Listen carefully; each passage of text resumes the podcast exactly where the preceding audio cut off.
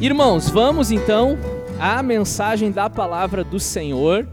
Essa série que Deus me, me despertou o coração para meditar e compartilhar com vocês, depois de, por cinco anos, ter ministrado, exposto todo o Evangelho de Lucas para a igreja, agora então, nesse último ano, 2021 é, me senti desafiado a contar aos irmãos a história da igreja, e não apenas contar história, mas trazer com aplicações práticas para a nossa vida, com essa série que tem como um tema maior Atos, a Igreja em Ação, e essa tem sido a minha oração para que Deus nos mova, para que Deus mexa conosco e em nós e através de nós, para que sejamos úteis nas mãos dele, não apenas membros de igreja, não apenas frequentadores de um culto, mas instrumentos, ferramentas nas mãos desse Deus. Hoje é a 26 mensagem.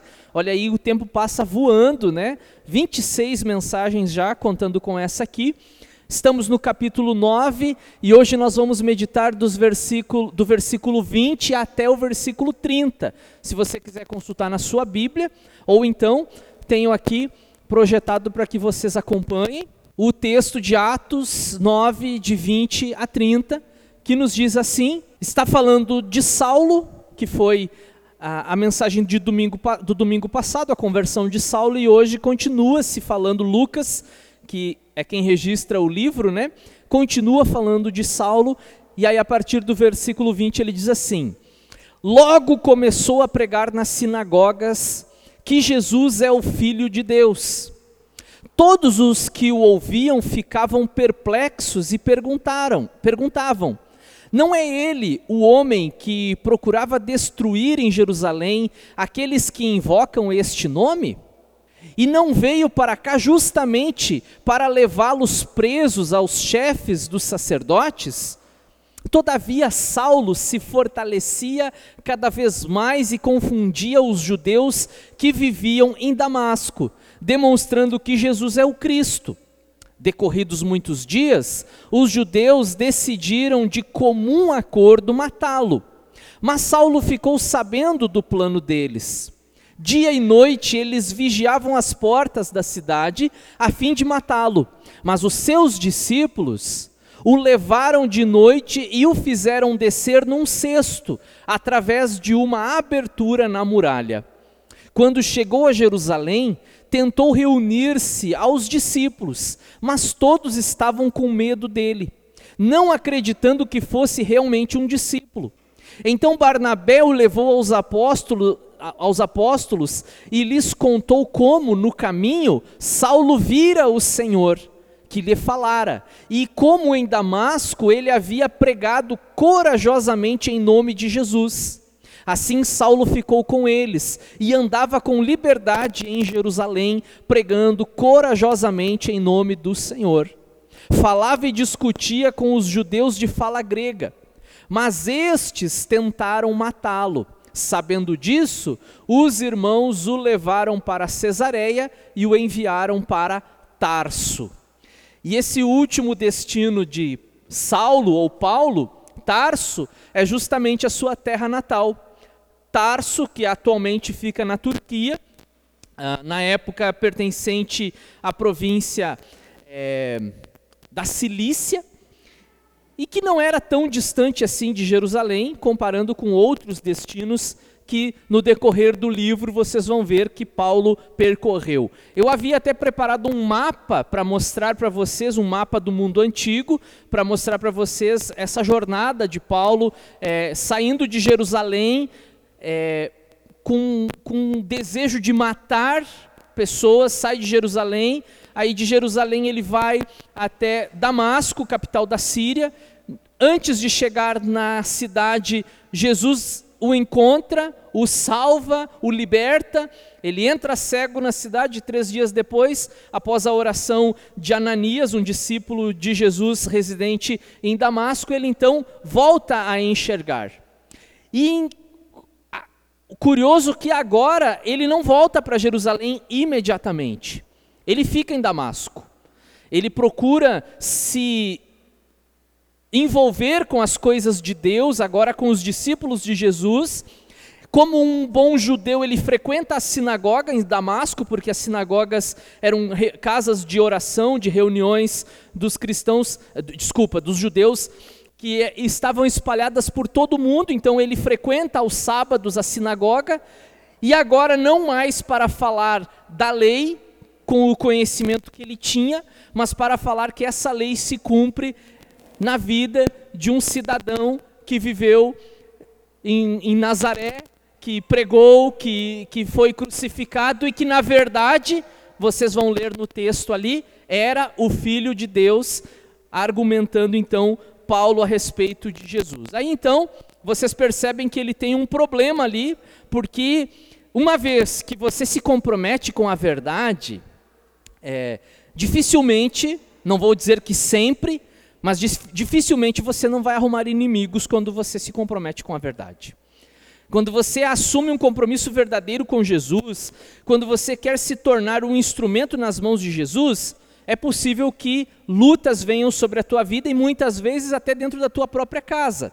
Conheço muitas pessoas que testemunham que depois que tiveram um verdadeiro encontro com Jesus, que se posicionaram na sua vida cristã, aí as lutas vieram. Aí vieram as tentações, aí vieram as perseguições, aí vieram os problemas no trabalho, na escola e assim por diante. Com Paulo não foi diferente. Ele assume um compromisso agora com Jesus e logo em seguida em Damasco estão pensando em tirar-lhe a vida. Os irmãos em Cristo, sabedores desses fatos, de, de, dessas pretensões, avisam Paulo: olha, estão querendo te matar. E aí o que, que eles fazem? Eles providenciam uma maneira de que Paulo saia da cidade descido com uma corda dentro de um cesto, por uma rachadura, uma brecha, uma abertura na muralha, porque eles estavam de plantão estavam fazendo, guardando guarda ali é, na entrada da cidade, porque se Paulo passasse por ali, eles o atacariam e o matariam. Então ele vai até Jerusalém, ele volta para Jerusalém. Agora imagine essa volta. Eu fico imaginando a volta de Paulo para Jerusalém, porque ele sai de Jerusalém decidido a matar cristãos, e ele volta para Jerusalém como um cristão ele sai de lá decidido a prender aqueles que pregam o nome de Jesus, e agora ele volta pregando o nome de Jesus, e inclusive sai de Damasco por ter pregado o nome de Jesus. E aí ele chega em Jerusalém e se apresenta no primeiro culto que os irmãos fazem, talvez na casa de alguém, talvez no pátio do templo, como era costume dos irmãos fazerem as suas reuniões. E Paulo chega no culto e diz: a paz do Senhor, irmãos. E todo mundo se apavora, talvez tem gente que sai correndo, né? E ele tenta explicar que não, que ele não é mais aquele velho homem que matava, que perseguia, que prendia cristãos, agora ele é um servo de Jesus Cristo que prega o evangelho.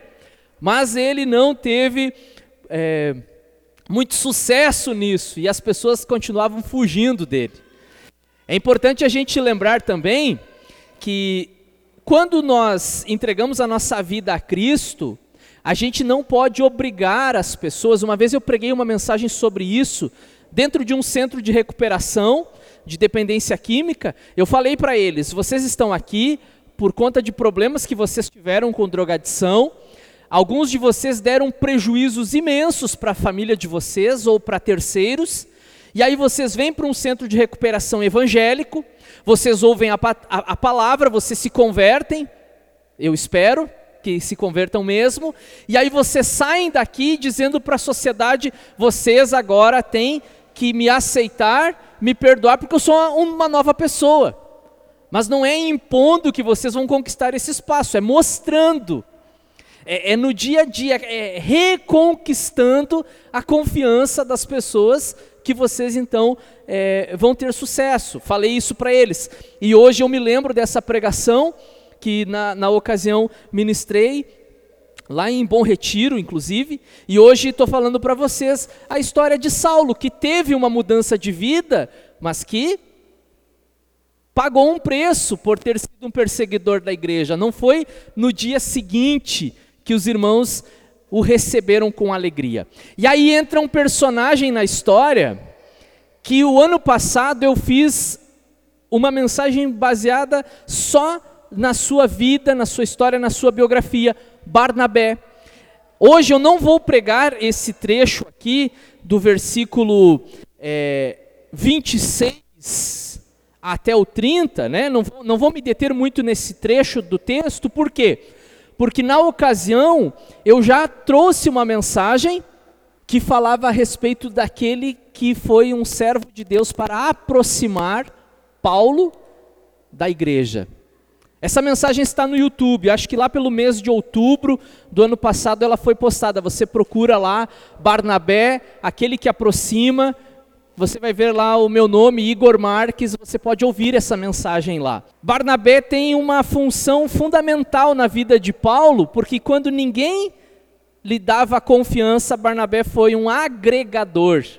E é o que nós precisamos ser como corpo de Cristo, não tirar as pessoas, não afastar as pessoas, mas agregar. Esse deve ser o nosso papel como servos de Deus, e Barnabé fez e muito bem o seu papel. Então agora nós vamos pensar um pouco sobre a vida do apóstolo Paulo, e aí eu quero que vocês acompanhem a minha linha de raciocínio, uma vida frutífera. E talvez você se pergunte, por quê? Como que o Igor chegou à conclusão de que o melhor tema para a passagem que nós lemos hoje seja uma vida frutífera? E aí vocês vão ver um pouco sobre Saulo, um servo ativo de Jesus do Senhor. Uma rápida introdução. O recém-convertido Saulo se une àqueles que testemunham Jesus ressurreto e verdadeiro Filho de Deus com coragem. Vocês vão encontrar no texto que nós lemos pelo menos umas duas ou três vezes Lucas enfatizando que Saulo pregava com coragem, corajosamente. Então aqui você já percebe um pouquinho do estilo de, de vida ministerial que o apóstolo Paulo veste toma para si e desde então segue como um servo de Jesus. Nós vamos falar sobre frutificar, volta um pouquinho. Nós vamos falar sobre frutificar, sobre obedecer e sobre fortalecer na fé. Agora sim, a primeira parte que nós vamos meditar um pouco, embora já tenhamos lido, ela se encontra ali no versículo 20. E eu quero que vocês, por alguns segundos, prestem atenção na, no texto que está projetado aí para vocês. Logo, e se você tem a Bíblia de papel, mais convencional, eu prefiro. Eu sei que hoje em dia é difícil a gente lutar com a tecnologia, né? Com os tablets, smartphones e mais não sei o que lá. Mas se você ainda usa a Bíblia de papel convencional e se você quiser, porque eu sei que tem gente que não gosta e eu respeito isso, né? Se você quiser sublinhe essa palavra começa o versículo 20. Logo. Logo começou a pregar. Vocês percebem, ah, Saulo não foi para o seminário. Saulo não ficou esperando lá um ano, dois anos na igreja para quem sabe, né, receber uma oportunidade de fazer alguma coisa. É, é imediato. E eu gosto muito de uma frase que diz que o chamado missionário de um cristão, e eu concordo com aqueles que dizem que todo cristão tem uma chamada para missões, para ser um missionário nesse mundo, e eu não estou dizendo com isso que vocês irão para outros países, talvez, se Deus quiser, mas vocês, onde vocês estiverem, vocês são testemunhas de Jesus, no trabalho, na escola, na faculdade, dentro da sua casa, no seu bairro, você é uma testemunha de, de Jesus, assim como Paulo era. Né? É, e essa frase que eu ia mencionar e acabei enrolando aqui, não mencionei, ela diz que o chamado do cristão ele começa no exato momento de sua conversão. Você já tinha pensado sobre isso? Você tem uma chamada de Deus, você tem, é, é Deus tem algo para fazer através da sua vida, uma vocação, é, uma tarefa, uma missão, chame como quiser. Mas o fato é que essa missão, ela, ela não vai começar como muitas pessoas dizem, ah, um dia, um dia eu quero, eu quero me engajar na obra de Deus. Um dia eu quero me dedicar às coisas do Senhor. Daqui um tempo eu quero, eu quero me envolver mais com a obra de Deus. Na verdade, esse dia já chegou. O dia de se engajar, de se envolver, de ser ativo e participativo na obra de Deus já, já começou na sua vida. Se você foi salvo por Jesus Cristo, aceitou o Senhor como teu Salvador, já começou. Agora, se você não está fazendo, daí talvez seja por negligência sua. Talvez não, né? Eu fui bonzinho agora. É por negligência da nossa parte. Nós estamos negligenciando aquilo que o Senhor colocou nas nossas mãos. Nós estamos fazendo tal qual aquele servo que não sou eu quem está dizendo, o próprio texto chama de inútil. Porque ele pega as moedas que ele deveria levar aos banqueiros para dar um certo rendimento ao seu patrão, o que, que ele faz com os, as suas moedas? Ele as enterra. E depois o, ele que cria, né? ele inventa suas desculpas, assim como nós fazemos. Ah, Senhor, mas eu sei que o Senhor é um homem severo, que o Senhor colhe onde não plantou, que o Senhor. inventando desculpa. Daí o, o Senhor, o dono daquela colheita, daquela plantação, daquela propriedade, diz assim: se tu sabia que eu era tudo isso, por que, que não colocou o meu dinheiro nas mãos dos banqueiros para que rendesse, para quando eu voltasse eu tivesse ele corrigido, né, com seus devidos rendimentos. Então as tuas desculpas, elas testemunham contra você mesmo. É, se eu sabia que o Senhor é tudo isso, por que, que eu não tive temor? E por que, que eu não, não fui mais dedicado e comprometido com aquilo que Ele confiou nas minhas mãos? Aí você olha para a vida de Paulo, logo começou a pregar nas sinagogas que Jesus é o Filho de Deus. E você não precisa ter cargo para fazer isso. Você não precisa ser membro é, é, do conselho eclesial da igreja, ser um evangelista, um pastor. Se você tem amigos, se você tem familiares, você pode testemunhar para eles que Jesus é o Cristo. Você pode compartilhar com outros aquilo que Deus fez com você. Não precisa ir para o seminário, não precisa estudar teologia, ainda que eu, eu acredite, como aluno e estudante de teologia, acredite que é muito bom, mas não pensem que é, você precisa necessariamente dessa formação para ser uma testemunha eficaz de Cristo nesse mundo. Você precisa de outras coisas que nós vamos falar depois aqui no texto. Mas eu tenho um, uma passagem aqui que, inclusive, olha que curioso, nós estudamos essa passagem aqui na sexta-feira. Estava tão bom o nosso estudo bíblico aqui. E nós vamos continuar na próxima sexta, nesse mesmo capítulo 9 de 1 Coríntios. Mas, é, dentro do contexto aqui, Paulo está falando que ele, ele tinha a sua liberdade, ele tinha os seus direitos, ele tinha ele podia fazer exigências como um, um, pastor, como um pregador, como um apóstolo, mas que por amor ao Evangelho ele havia aberto mão de todos os seus direitos, benefícios e exigências. E aí ele fala no versículo 16 e 17, nos versículos 16 e 17, ele fala sobre o pregar o Evangelho. E ele diz assim: Contudo, quando prego o Evangelho, não posso me orgulhar, pois me é imposta a necessidade de pregar. Ai de mim, se não pregar o Evangelho. Porque se prego de livre vontade, tenho recompensa, contudo, como prego por obrigação, estou simplesmente cumprindo uma incumbência a mim confiada. Eu quero fazer um breve comentário sobre essa passagem aqui. Primeiro, que eu acho que obrigação a palavra obrigação nesse texto, devido a uma questão semântica, né, que a língua ela tem os seus desdobramentos, a palavra obrigação não foi a melhor opção na tradução. Porque você pode olhar para o texto e dizer assim: ah, Paulo pregava, mas pregava só por obrigação. Você já conseguem perceber que quando a gente fala isso, né, ah, fulano fez só por obrigação, não é positivo, é negativo. Quando você diz assim, ah, o fulano faz, mas ele faz só por obrigação. A gente não está elogiando a pessoa, a gente está dizendo que ele poderia até ter feito melhor, ele poderia ter feito mais, mas ele fez o básico. Né? Ele, foi, ele foi medíocre, ou seja, ele ficou dentro da média. Eu convido vocês a olharem, olharem essa palavra e trocarem obrigação por compromisso. Só para vocês entenderem o peso que daria se nós simplesmente trocássemos a palavra obrigação por compromisso. Se você lesse de novo o texto, ai de mim se não pregar o evangelho. Porque se prego de livre vontade, tenho recompensa.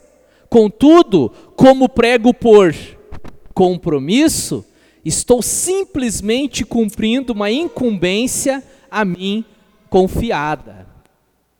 Agora, por outro lado, nesse, nesse, mesmo texto, nessa mesma passagem, se você pensar o seguinte: ah, eu prego o evangelho, então quer dizer que eu sou, né, o cara, porque eu prego, porque eu falo de Jesus para outras pessoas. Aí você pode pegar a palavra obrigação e aplicar nesse sentido, no mesmo sentido que o meu pai usava para mim quando eu dizia para ele: pô, pai, tu não vai me deixar sair com os meus amigos? Eu passei de ano. E ele dizia para mim: o quê? Não fez mais do que a tua obrigação. Quando nós entregamos a nossa vida a Cristo, nós entendemos que a missão de falar para outras pessoas, ela faz parte, faz parte da nossa nova vida em Cristo. Eu não estou fazendo um favor para Deus. Eu não estou fazendo para Jesus, ó oh, Jesus, eu estou fazendo para ti isso aqui, então agora, né? Lembra-te de mim, né? É, me abençoa, me dá bens materiais, me dá saúde, porque afinal de contas eu estou sendo um servo fiel. Eu não fiz mais do que a minha obrigação, e Paulo diz isso porque quando prego o Evangelho, não posso me orgulhar. Eu não me orgulho, eu não posso me achar, me sentir melhor que outros porque eu prego, porque pois me é imposta a necessidade de pregar. E ele reconhece: ai de mim se não pregar. Ai de mim se não pregar. Porque se prego de livre vontade, tenho recompensa, contudo, como prego por obrigação barra compromisso, estou simplesmente cumprindo uma incumbência a mim confiada, confiada por quem? Pelo próprio Jesus. Vão por todo mundo e preguem a toda criatura. Depois nós vamos falar um pouquinho sobre esse texto no próximo ponto. Vamos avançar aqui.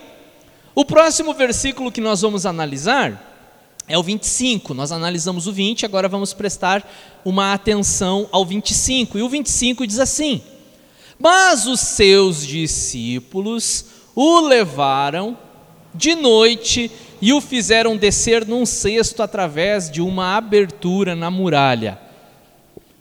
Tá, e daí? E aí, de novo, eu convido aqueles que quiserem sublinhar na sua Bíblia seus discípulos. Vocês já tinham percebido isso? Vocês já haviam reparado nesse pequeno, grande detalhe que Paulo está há alguns dias, a gente não sabe quanto tempo porque não é registrado, mas ele está há alguns, vou dizer poucos dias em Damasco, e ele já fez o que talvez muitas pessoas ainda não tenham experimentado na sua vida cristã. Ele fez discípulos. Mas ele não fez mais do que a sua obrigação, né? Porque foi Jesus quem mandou fazer discípulos. Vamos ver o texto que fala sobre isso? A grande comissão, o ide de Jesus, conhecidíssimo, que você encontra em Mateus 28 e também Marcos 16 com as suas diferenças. Mas veja em Mateus 28 o que diz: Portanto, palavras de Jesus, portanto, vão e façam discípulos de todas as nações, batizando-os em nome do Pai, do Filho e do Espírito Santo, ensinando-os a obedecer a tudo o que eu lhes ordenei, e eu estarei sempre com vocês até o fim dos tempos ou até a consumação dos séculos, se você prefere a Almeida. Vão e façam discípulos. Irmãos, essa é a maior de todas as responsabilidades da igreja ao longo dos anos. Irmãos, é uma bênção quando a igreja abre uma igreja, né? É, planta uma igreja, como os missiólogos gostam de falar nos nossos dias. É uma bênção se a igreja construir um, um, um templo. É, é uma bênção se a igreja tiver departamentos ali. Se a igreja abrir anexo à própria igreja, uma escola de educação cristã. Que maravilha, que sonho. E também, além da escola, a igreja ter lá um trabalho com, com crianças em, em situação de vulnerabilidade social. Que maravilha, irmãos! Projetos lindos, bênção. É lindo quando a igreja é, é, faz tantas coisas, mas tudo isso que eu mencionei e um pouco mais que eu poderia listar aqui, não pode substituir o fazer discípulos. E todas essas coisas que eu mencionei, elas só fazem sentido se o alvo maior de você abrir uma congregação, uma escola cristã, um, uma casa de atenção lá a crianças ou um lar de idosos, se a missão maior for fazer discípulos. Essa é a grande missão da igreja. E às vezes eu percebo e falo por mim, falo pela nossa experiência, que nós nos perdemos muitas vezes em, em, atrativos, em reuniões, em compromissos, em tantas coisas, e aquilo que era, que deve ser essencial, fica de lado. Nós precisamos focar em fazer discípulos. E se der tempo, façamos outras coisas fazer discípulos. E aí você pega Paulo que, ou Saulo, né? Eu já expliquei a questão do nome ali. Está começando, mas ele já entendeu. Eu preciso fazer discípulos. Porque foi isso que Jesus mandou fazer. Discípulos. Né? Jesus mandou fazer discípulos, então eu tenho que fazer discípulo. E aí a gente vive uma época ah, em que as pessoas já não sabem mais o que é ganhar alguém para Jesus, não experimentaram ainda a graça de compartilhar a palavra e, e, e, encaminhar, né? Eu não gosto dessa ideia de você lançar a palavra, ó, preguei para ele, agora é com ele. Claro, eu entendo, né? Até porque quem convence é o Espírito Santo, mas quando você pega alguém e se dedica, acompanha, ajuda, ora por ele, visita, liga, manda uma mensagem, você está atuando num processo de discipulado. É um processo. Né? Então, alguns dias eu preguei aqui Atos 8. E o que eu falei em Atos 8? Que o Felipe sentou do lado do eunuco. Ele não apenas pregou, ele sentou do lado, ele, ele, ele foi junto a gente precisa sentar do lado das pessoas, explicar às pessoas, elas têm dúvidas sobre a Bíblia. Você entende o que está lendo? Como que eu vou entender? Ninguém me ensina, ninguém me explica nada. Essa missão é minha, essa missão é de vocês, é de todos nós aqui. Né? Fazer discípulos, eu quero que você pense sobre isso. Você ainda não fez um discípulo para Cristo, você ainda não discipulou alguém, não encaminhou, não, não caminhou junto, não levou até, até Jesus quem sabe você coloque isso junto com aquela outra meta de emagrecer tantos quilos, coloque mais essa, né? Vou ganhar alguém para Jesus esse ano, vou encaminhar alguém a Cristo, vou discipular, vou, vou ficar perto de alguém, vou sentar do lado de alguém e só vou desistir, só vou parar quando eu tiver certeza que Jesus disser, né? Não lance pérolas aos porcos, aí eu vou para outro. Ganhe alguém para Cristo, discipule alguém, faça como Paulo que não esperou ele não esperou, ele já entendeu que, como ele havia sido alcançado por essa graça, outros precisavam também dessa graça. E aí a gente chega no final, nos fazendo a seguinte pergunta, né? Como é que Paulo conseguiu fazer isso? Porque às vezes eu percebo assim, né? É, a gente olha para os grandes homens de Deus na Bíblia e diz assim: ah, mas isso foi Paulo né? Paulo. Paulo foi, foi um grande missionário, ele ultrapassou barreiras étnicas e culturais. Paulo entrou em territórios que ninguém havia chegado ainda com o evangelho. Ele foi um desbravador, um pioneiro. Além disso, pastor, ele era um grande teólogo, né? Era um doutor em escrituras. Além disso, também ele teve uma experiência sobrenatural com Jesus, né? Teve dons maravilhosos. Então, Paulo, foi Paulo quem fez isso. O pastor não pode criar essa expectativa e esperar que eu faça isso. E eu vou dizer para vocês que a sua é, visão, a sua percepção, ela não está totalmente equivocada, porque eu não quero é, é, me gabar e dizer, olha, não, o meu sonho é ser igual a Paulo. Né? Mas eu também não posso deixar de pensar que Paulo era um homem, um ser humano como eu e como vocês. E vocês sabem quem me faz pensar sobre isso? O Tiago, que escreve a epístola de Tiago, que ele diz assim: Olha, Elias orou, irmãos, e parou de chover. E aí veio Elias, orou de novo e choveu de novo. E Elias era homem, como nós, sujeito às mesmas tentações. O que, que ele está dizendo com isso? Que às vezes a gente fica, sabe, vislumbrado assim, com os homens de Deus. Ah, profeta Elias, Moisés, Paulo, Pedro, né? Eu não. não você também. Ah, não é uma corrida, você não tem que se comparar. A, será que eu, que eu vou conseguir fazer mais do que eles, menos do que eles? Faça para Jesus, mas acredite, é possível. Né? E aí, esse texto, o 22, vocês percebem que eu li o 20, o 25, e agora a gente volta um pouquinho foi proposital, que eu inverti a ordem ali, para que a gente deixasse isso aqui para o final. Não, não, deixa ali. Todavia, Saulo se fortalecia cada vez mais e confundia os judeus que viviam em Damasco, demonstrando que Jesus é o Cristo.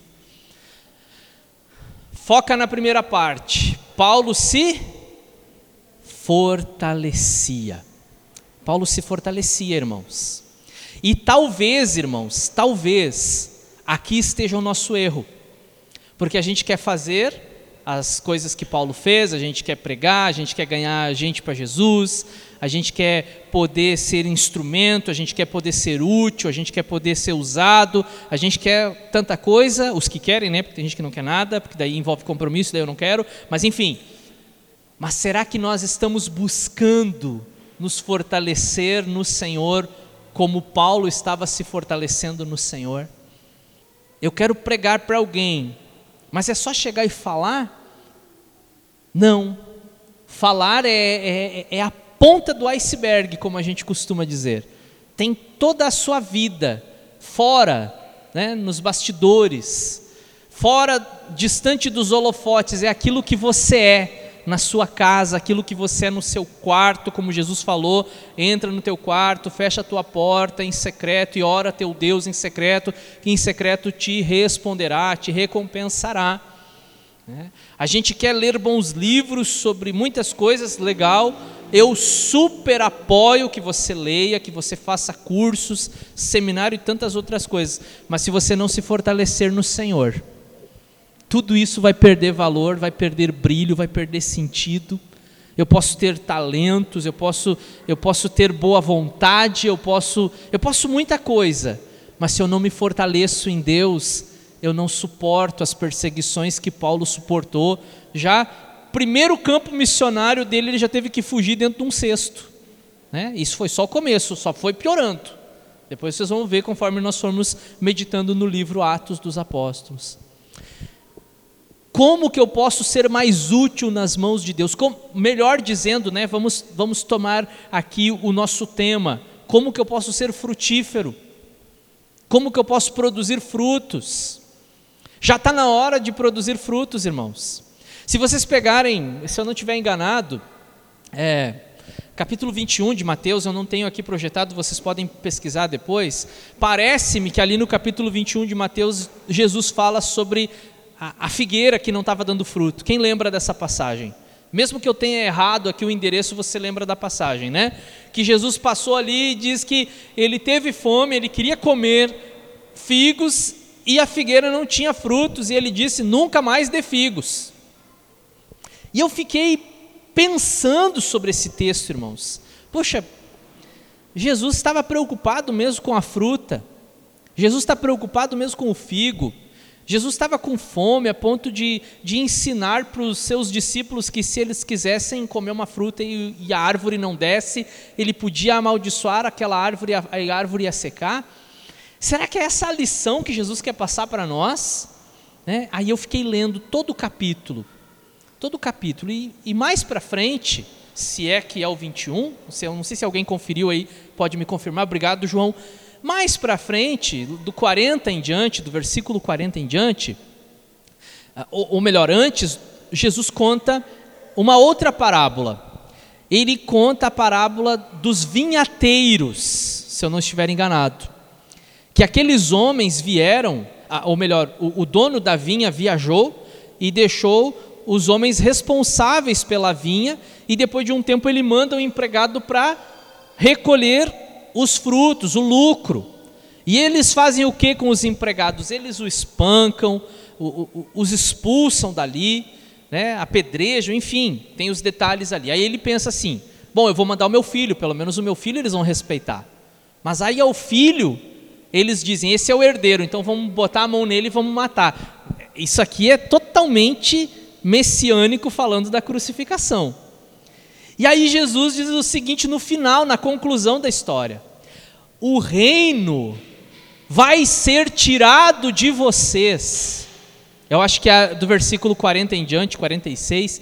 O reino vai ser tirado de vocês e vai ser dado a um outro povo, e esse povo vai produzir os verdadeiros frutos.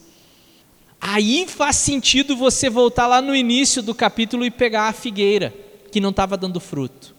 Jesus não estava preocupado com o fruto da figueira, mas ele estava mostrando que aquela geração de judeus religiosos e hipócritas não produzia fruto nenhum e que o tempo de frutificar deles já tinha terminado e que a figueira secando era o fim da, do judaísmo e o início da igreja porque lá no final do capítulo, Jesus vai dizer: o reino está sendo tirado de vocês, está sendo dado a um povo. Que povo é esse?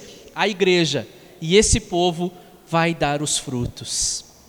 Então nós fomos chamados para frutificar, e eu fico cada vez mais convicto disso ao olhar para a história da conversão de Paulo e de tantos outros, mas hoje focamos em Paulo, quando ele se converte e já se converte e começa a pregar. Aí alguém diz assim, quando tem um irmão que se converte e quer pregar, né? Ah, mas esse aí, ele está no primeiro amor.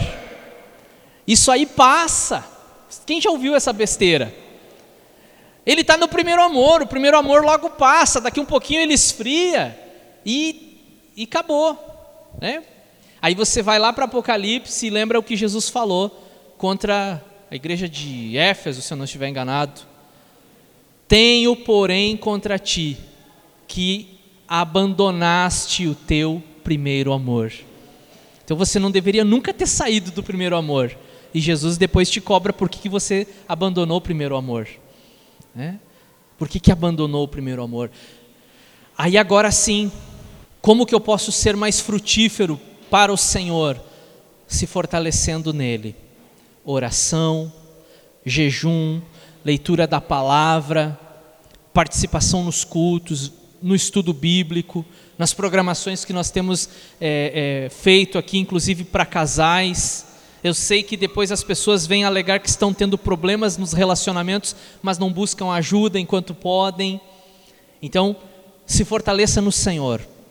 Aqui diz assim, na NVI, finalmente, Efésios 6,10, finalmente, fortaleçam, fortaleçam-se no Senhor e no seu poder. Almeida, eu gosto do finalzinho, como Almeida traduz, fortaleçam-se no Senhor e na força do seu poder. Parece até que está sendo repetitivo, redundante, mas é para nos mostrar, de fato, a nossa força não vem de nós, a nossa força vem do Senhor. Fortaleçam-se no Senhor. Fortaleçam-se no Senhor. Quero dizer mais uma vez para vocês: fortaleçam-se no Senhor. E aí eu tenho um último verso, último trecho, que daí eu concluo. a Filipenses, irmãos. Irmãos, uma passagem que eu já li inúmeras vezes, que todo ano, pelo menos umas quatro ou cinco vezes, eu leio o Novo Testamento todo. Eu passo de novo aqui. E hoje à tarde, irmãos, meditando nessa palavra, eu passei a semana toda lendo os comentaristas e buscando uma direção de Deus para falar aos irmãos. E hoje de tarde eu precisava finalizar aqui os slides. É, e quando eu cheguei em Filipenses 1, nesse trecho de 21 a 25, eu não consegui conter as lágrimas, irmãos, embora eu já tenha lido tantas vezes essa passagem, mas eu estava imaginando, tentando me colocar no lugar de Paulo ao dizer, ao escrever isso para a igreja. Ele está preso, ele é enfermo, ele já está velho, já com a idade avançada, já não tem mais aquele pique né, de um jovem com 30 anos iniciando o seu ministério. Mas leiam comigo essas, essas linhas. Ele diz assim: Porque para mim o viver é Cristo e o morrer é lucro. Então, se ele morresse naquele momento ali, ele via isso como lucro. Por que, que é lucro? Está explicado ali. Caso continue vivendo no corpo, terei fruto Olha só a palavra de novo aqui: terei fruto do meu trabalho. E já não sei o que escolher, estou pressionado dos dois lados. Desejo partir e estar com Cristo, o que é muito melhor. Contudo, é mais necessário por causa de vocês que eu permaneça no corpo, convencido disso Sei que vou permanecer e continuar com todos vocês para o seu progresso e alegria na fé. Irmãos, eu não sei como que soa isso para vocês, mas o, o nosso irmão Paulo, ele está dizendo que ele sabe que mais cedo ou mais tarde ele vai morrer, que está chegando. Depois, quando ele escreve a Timóteo, ele fala, né, na segunda carta lá, está chegando a minha partida, já está na hora, estou pronto quase sendo derramado como oferta, como libação. Ele sabia que mais cedo ou mais tarde ele iria. Mas aqui, irmãos, ele está dizendo que, é, embora difícil fosse, ele queria ainda fazer um pouco mais para Deus, por amor aos irmãos, por amor à igreja, pelo compromisso com o Evangelho. Ele se submetia, como nós falávamos aqui na sexta-feira, ele abriu mão e vamos falar na próxima de novo sobre esse tema. Por amor ao Senhor, então ele decide ficar para produzir mais algum fruto. Talvez o último. Ele não sabe, nem nós sabemos, mas nós fomos chamados para frutificar.